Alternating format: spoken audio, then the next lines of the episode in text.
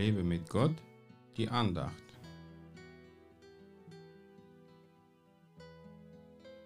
Wie im Wasser das Gesicht dem Gesicht entspricht, so das Herz des Menschen dem Menschen. Sprüche 27, Vers 19. Ja, wie wir mit anderen Menschen umgehen, so wird es auch mit uns umgegangen. Da könnte man wieder sagen, was der Mensch sieht, das erntet er auch.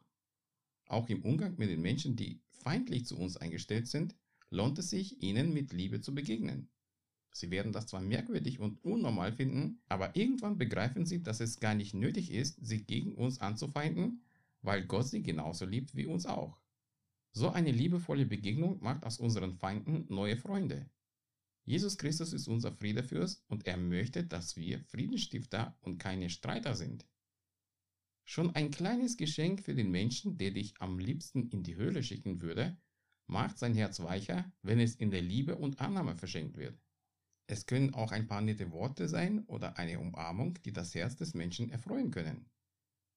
Du kannst es dir gar nicht vorstellen, wie viele Menschen es gibt, die sehnsüchtig darauf warten, bis jemand zu ihnen kommt und ihnen einfach was Nettes sagt oder sie einfach umarmt.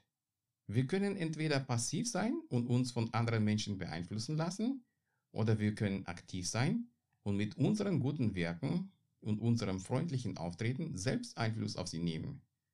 Da wir leider schlechte Dinge von den anderen schneller lernen, müssen wir uns jeden Tag dafür entscheiden, gute Werke gemeinsam mit Gott zu vollbringen.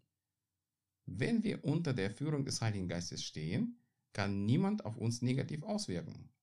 Du hast täglich die Chance, jemandem was Gutes zu tun. Bitte nutze sie und sei ein Segen für den Herrn. Er will dich gebrauchen, um sein Reich zu bauen und will deswegen nicht, dass du deine Zeit nur mit sich selbst vergeudest. Gott segne dich. Mehr Andachten findest du unter www.lebemitgott.de. Ich freue mich auf deinen Besuch.